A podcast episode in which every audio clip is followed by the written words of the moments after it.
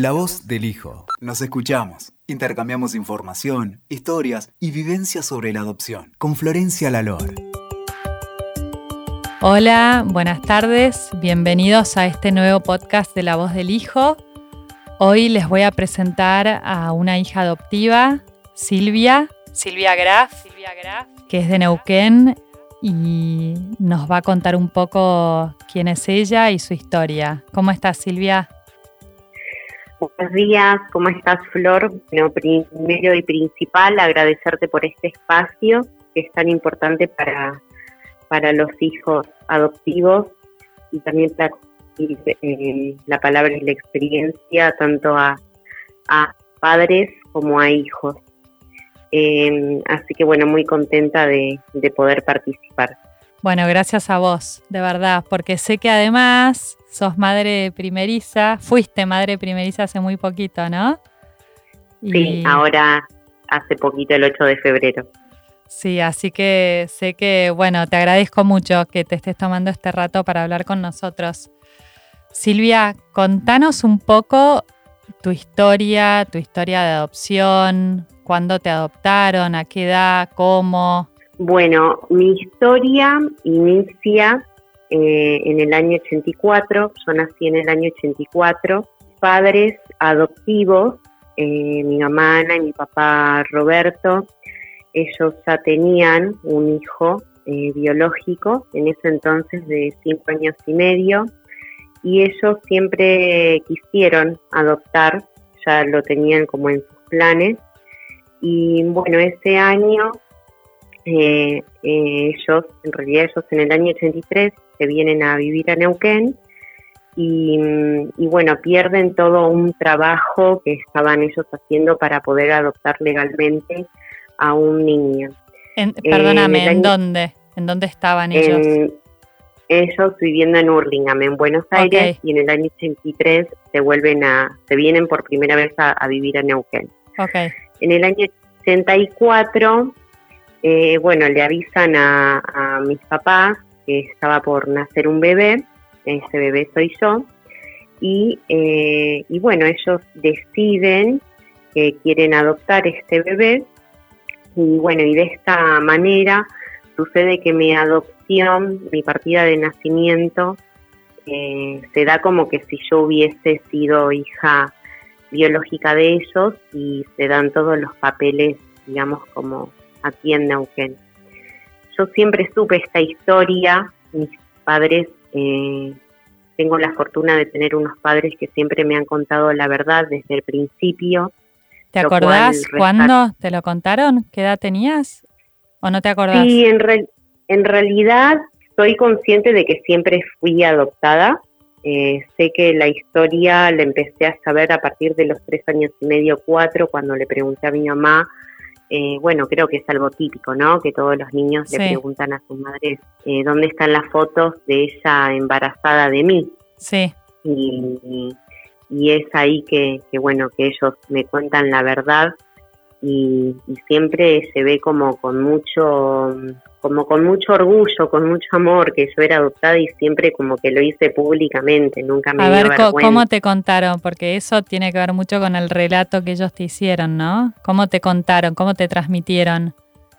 En realidad, digamos como que ellos me contaron en el momento en que yo estaba en el jardín de infantes y tenía una amiguita que estaba por tener un hermanito. Entonces yo la veía la madre de esta amiguita con la panza y yo le preguntaba a mi mamá, y como, ¿dónde están las fotos? Y tengo una imagen, un recuerdo de estar en la habitación y, bueno, y mi madre como contándome esto, pero no lo tengo como súper claro, ¿no? Porque por ahí uno cuando tiene cuatro años eh, no tiene los recuerdos tan vividos. Sí. Pero sí, durante toda mi vida, ellos siempre por ahí me trajeron eh, la historia de cómo llegué a, yo a sus vidas, ¿no? De cómo ellos me fueron a buscar a Buenos Aires, eh, de cómo yo había llegado por primera vez a la casa de, mi tío, que es el hermano de mi mamá, em, y cómo había sido esa historia, cómo había sido mi llegada a la vida de ellos. Eh, y siempre fue como un tema de conversación, como que nunca lo, nunca me lo ocultaron, nunca jamás como me dijeron, bueno, no, de esto no se habla, todo lo contrario, por eso también en mí eh, está esto de llevar la adopción como algo con mucha normalidad, con mucha... Con naturalidad. Exactamente, con mucha naturalidad y, siempre contándole a mis amigos y la gente que me conoce por primera vez es como que por algo siempre salta la historia de que, de que soy adoptada. Entonces es como que en mí está, es algo que no, no me pesa, como que no, no lo llevo como algo que, que me caiga mal o que me haya hecho mal, sino que, que bueno, está en mí, es, parte de mi vida. Siempre lo aceptaste como tu realidad. Sí, sí, siempre lo acepté eh, y además que también dentro de mi familia tengo otras primas que también son adoptadas, entonces es algo como que finalmente fue algo natural como para el resto de todas las familias también. Em, entonces no, no, no, no pesa ese hecho o esa situación y no es algo que de lo que no se hable. Ok, ok. Eh, bueno, pero sí creo... Seguí, ¿Eh? perdón, seguí, seguí. Sí, sí creo importante esto de, eh, de que los padres también lo tomen como algo natural, como lo tomen como así como siempre hablan de sus hijos biológicos, de cómo llegaron a la vida de uno eh, y de cómo es esa historia, también que, se tome con naturalidad de tener un hijo adoptado, ¿no? Y que no se oculte. Sí. Eh, eso también es importante. Entonces, bueno, como que también rescato eso. Sil, contanos un poco acerca de cuándo, si, o en vez de cuándo, si pensabas en tu familia biológica o no, cómo viviste esa parte. Hay muchos hijos adoptivos que, que cuentan que siempre pensaron mucho en su familia biológica y hay otros hijos que, que no piensan mucho. ¿Vos cómo viviste eso? Yo sé que vos buscaste, por eso también me gustaría que nos cuentes después acerca de tu búsqueda. Bueno, esta es, como ahí empieza o inicia en, cada persona, en cada hijo adoptivo y en cada padre, eh, toda una nueva historia, toda una nuevo, unas nuevas maneras y formas eh, de ver la, la, vida, ¿no? Tanto para los padres como para los hijos adoptivos. En mi historia eh, comienza en realidad cuando fui chica, eh, niña y adolescente, eh, siempre sentía que tener como un dolor muy fuerte, como en, en, la parte, digamos, como de, mi pecho, ¿no? Donde se encuentra el corazón, el chakra corazón, en la comunicación, como sentía como una opresión y eso me generaba como mucha angustia, sentía una angustia muy fuerte, unos dolores eh, como desde el alma muy fuertes y cosas que no comprendía, de dónde venía tanta angustia, tanto dolor, eh, cosas que no podía compartir porque no sabía de qué se trataba. Eh, y eso me llevó como varios años a, bueno, empezar como en mí una, una búsqueda interna. En realidad la comencé a partir eh, de, los, de los 20 años, em, entre los 20 y los 25, pero concretamente a los 25 años fue cuando decidí empezar a buscar a mi familia biológica y en realidad lo primero que decidí fue eh, buscar a mi mamá biológica que es el vínculo más fuerte que tenemos los hijos, eh, este vínculo con la madre biológica, quien nos mantuvo en su vientre nueve meses y, bueno, y ahí hay toda una historia y una información de lo que los hijos también recibimos.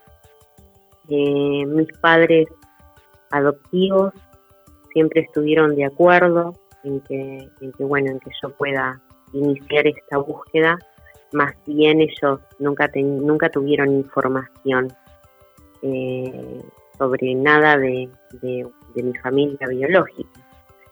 Entonces, eh, bueno, en mi inicio de búsqueda, lo primero que me propuse en mí, al no tener ninguna información ni nada, porque bueno, como ya había comentado eh, al principio, mi adopción no fue una adopción legal, por lo tanto no tenía papeles o algún lugar en donde poder como ubicar a esta familia biológica.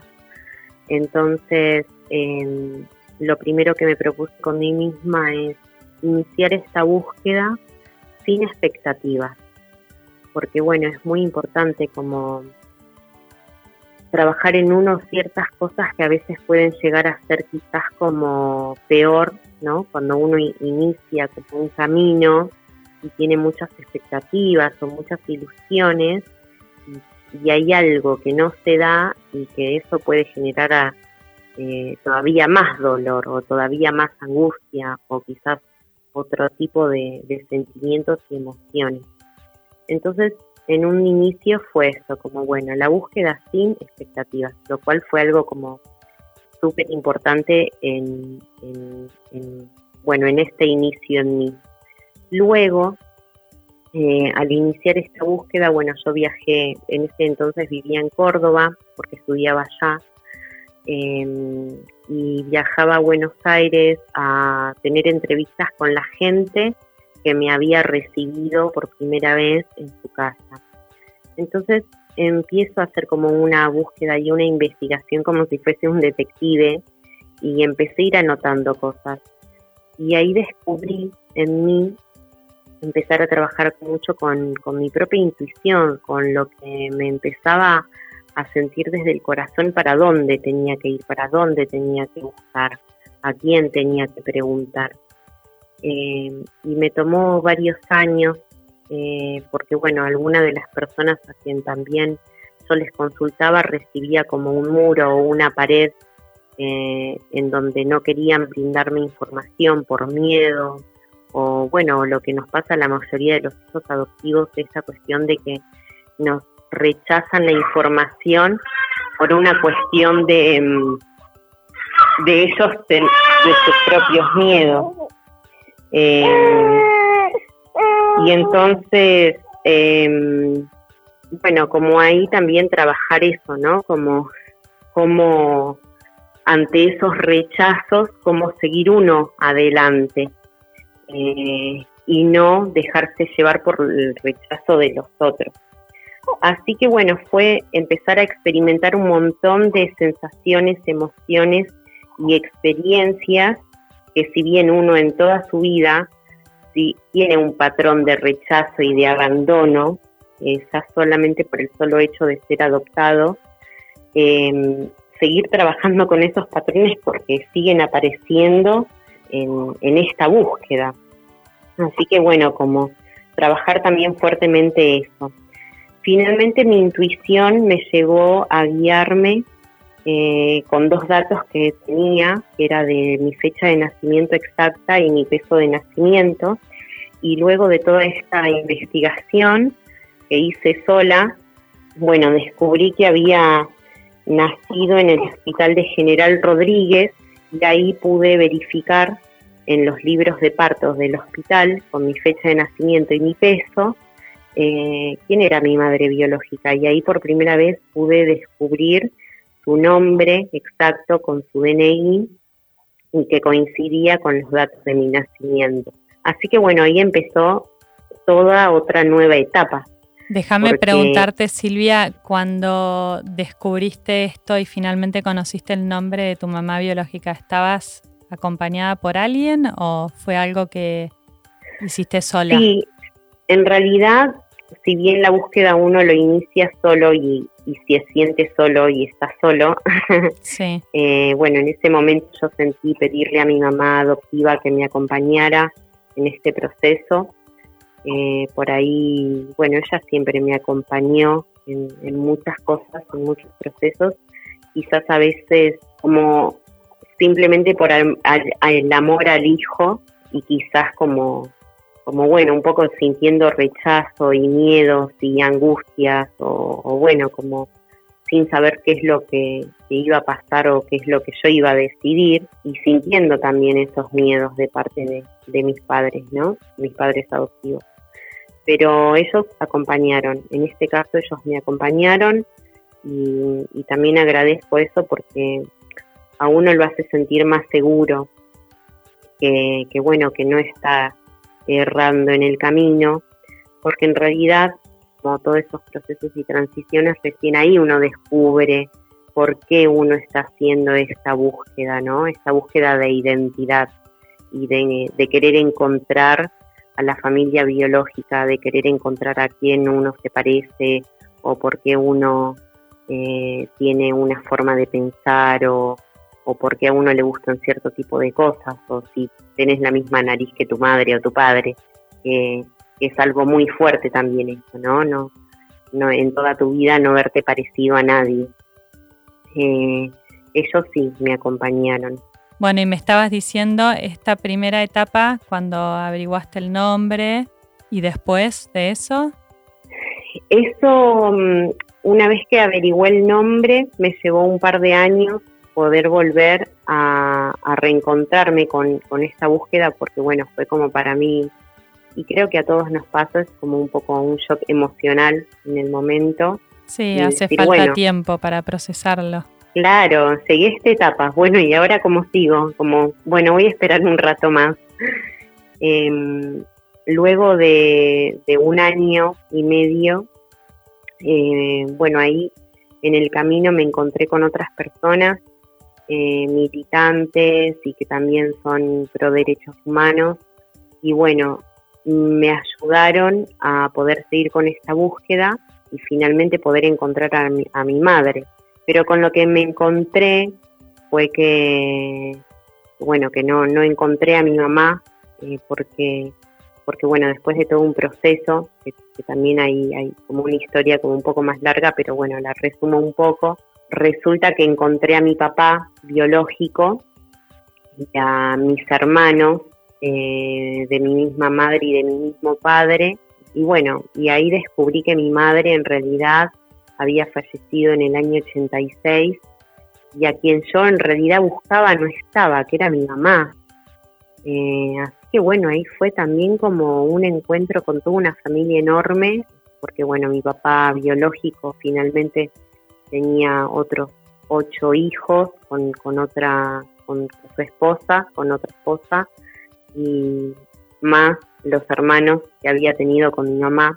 Entonces fue encontrarme con una familia gigante que, bueno, en mi caso me recibieron súper bien, conocí a, mi papá biológico y ahí empiezan las coincidencias o como lo llamo yo las cinco sincrocoincidencias de, por ejemplo mi nombre es Silvia y Silvia me puso mi hermano eh, de mi familia adoptiva sin saber que mi papá se llamaba Silvio y sin saber que otras tías se llamaban Silvia. Entonces empezar ahí a, descubrir todas estas sincrocoincidencias que también más adelante me llevaron a, poder empezar a trabajar con mi árbol genealógico biológico y poder empezar a desmembrar ciertos tipos de patrones, ciertos tipos de pensamientos y poder empezar a trabajar en mí misma, ¿no?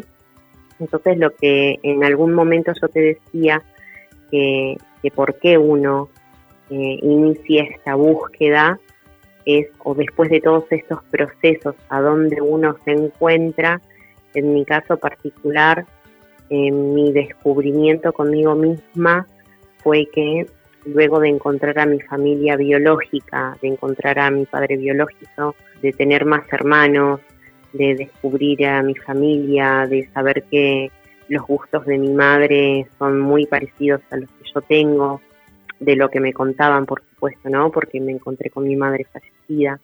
Pero con lo más importante que me encontré fue que en realidad toda esta búsqueda de identidad fue una búsqueda de identidad hacia mí misma, fue una búsqueda de, de en realidad buscar mi propia esencia, encontrar que toda esta búsqueda fue para encontrarme con mi propia esencia, con mi propia identidad.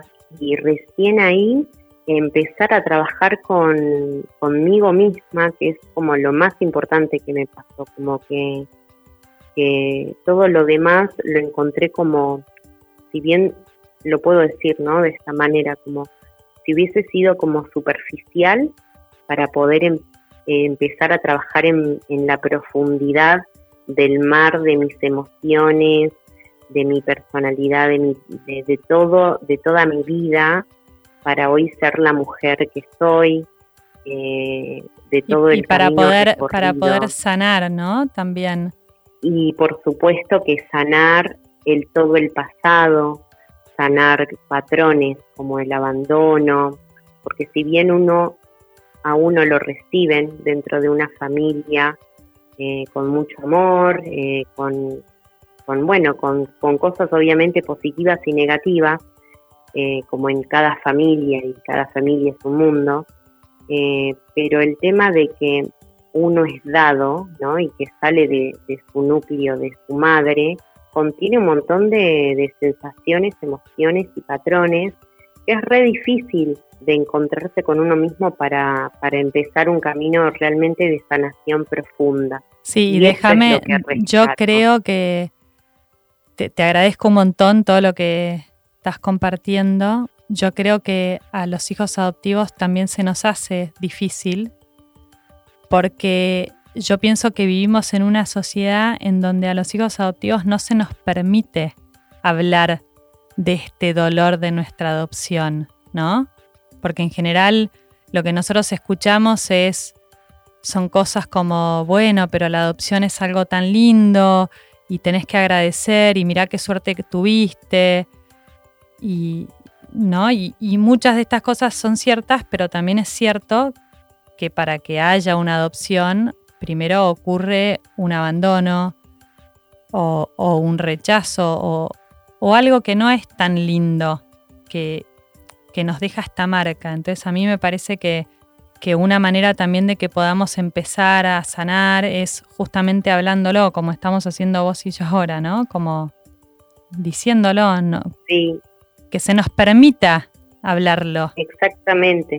Y que el propósito es ese, el propósito de poder sacar a la luz eh, este tema para los hijos adoptivos y para los padres que adoptan, es justamente ir en búsqueda de ese camino de sanación, que no solamente nos pasa a los hijos adoptivos, porque también ahí en, este camino de sanación y del encuentro con mi propia esencia y mi identidad, he encontrado también que cuando uno está en el vientre de una madre, uno recibe todas las emociones del momento, de cómo esa madre está viviendo y si esa madre también, ¿no? Ella en ese momento tiene decidido dar a su hijo en adopción o por el motivo en que sea como darlo o abandonarlo, todo eso es lo que recibimos y es lo que como adultos tenemos que sanar. Sí, todas esas sí totalmente.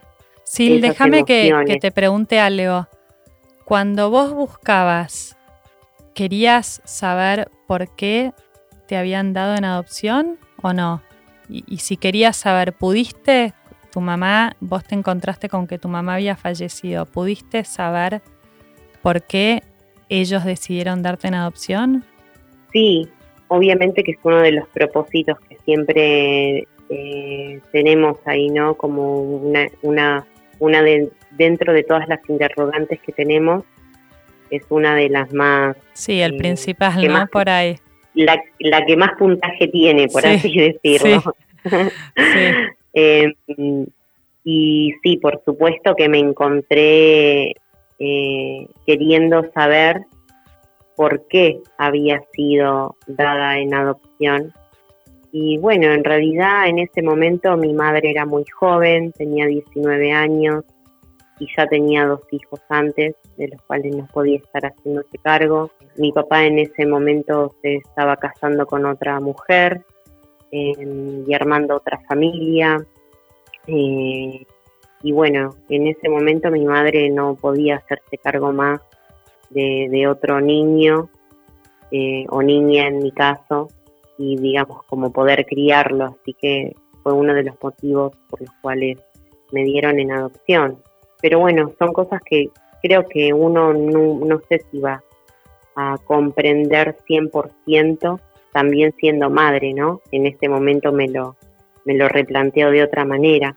Y por otro lado, también comprendiendo que, bueno, que la vida nos pone en el lugar que, que quizás también nuestra alma elige estar, que quizás no era en ese territorio con, nuestros padres, nuestros padres biológicos. Y hoy en mi vida descubro que todo lo que sucedió, el que me dieran en adopción, el que digamos esté con una familia adoptiva en la cual me trae este territorio Neuquén, toda mi vida vivo en Neuquén, de todo lo que tuve que trascender, eh, tanto emocionalmente como espiritualmente respecto al tema de la adopción, termina siendo que para mí, wow, todo sucedió de una manera tan perfecta y tan sincrónica para aprender de todas estas experiencias y seguir evolucionando y trascendiendo y para mí lo tomo de una manera súper feliz. Como qué bueno, qué muy bueno. muy amorosa. Sí, uno, se, uno se da cuenta que todo, todo tiene un sentido de por qué fue, ¿no? al final. Claro. Sí. Un, yo lo llamo, bueno, como un propósito, ¿no? Porque también uno descubre eh, cuál es el propósito en su vida, no sé. En, tu caso, yo puedo ver que, tu historia eh, también lleva el propósito de poder llevar más historias eh, a la luz. Sí, sí, es verdad. Que podamos sanar a través de todas estas historias y llevar a la conciencia a los padres que adoptan, eh, bueno, esta cuestión de cómo acompañar a nosotros que somos los hijos, cómo acompañar, pero desde esa parte emocional que no se ve. Sí. Eso es lo más importante. Sí, sí. Porque, bueno, muchas veces está trillado esta cuestión de lo que vos decías antes, de cómo vas a ir a buscar a tu familia biológica si ya tenés una familia que te da todo, ¿no? Sí, sí, sí, tal cual. Pero en ese todo a veces hay cuestiones invisibles que, que también son muy importantes de acompañar. Sí, sí, que son todos estos patrones, las emociones, todas estas sensaciones que solo el adoptado sabe, esa profundidad del ser. Y, esa, y lo que les quiero decir también, o lo que quiero compartir, es que esta búsqueda de identidad es la búsqueda de uno mismo, es la búsqueda de, la esencia de uno, de quién es uno, de, cuál es el camino, porque estamos... Más allá de lo que uno encuentre, ¿no? Experiencia, sí, exactamente. Y, y eso es como lo amoroso para uno mismo es el encuentro con, el amor propio de uno y es el encuentro con, la esencia del amor de la madre, que está en uno y que a veces cuando somos adoptados sentimos que ese abandono nos ha desterrado y despojado de esa de ese amor, de esa esencia de, la gran madre. Entonces, bueno, ese es como, como mi mensaje, ¿no? de lo que he descubierto en mi camino. Bueno, me encanta, me encanta todo lo que decís y, te agradezco mucho, Sil. Me parece que estás ahí con tu beba, ¿no?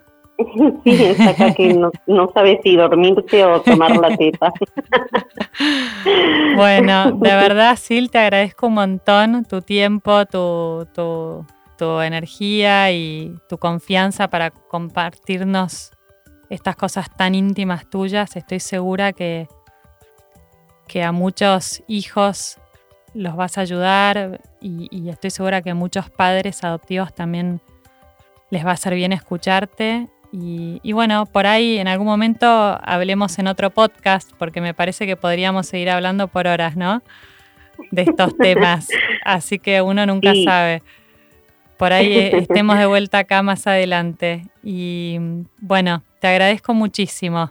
por supuesto, súper agradecida. También para mí es, es una bendición poder compartir. Hay mil historias, pero es una bendición poder compartir como o empezar a poder transmitir que, la búsqueda de, de, la esencia y de la identidad de uno es un camino de sanación de, desde el alma y del espíritu, que va mucho más allá de lo que nos pasó como historia o lo que está en nuestro pasado, eh, sino que es, es, una puerta nueva, es, es algo para, para el amor del corazón de uno. Así que bueno, súper agradecida de, y ahí bueno, y hay toda otra historia, ¿no? Detrás de, de esto tan cortito y sintético, de lo que conlleva al encuentro con, con esa esencia del amor de la madre. Bueno, que como te dije antes por ahí en otro podcast, nos la cuentes en más detalle. ¿Te parece? Por supuesto, por supuesto. Bueno, bueno, sí, te despido. Flor. Gracias, ¿eh? Bueno. Un beso grande. Gracias a vos. Un beso, chao. chao. Escuchaste la voz del hijo. WeToker. Sumamos las partes.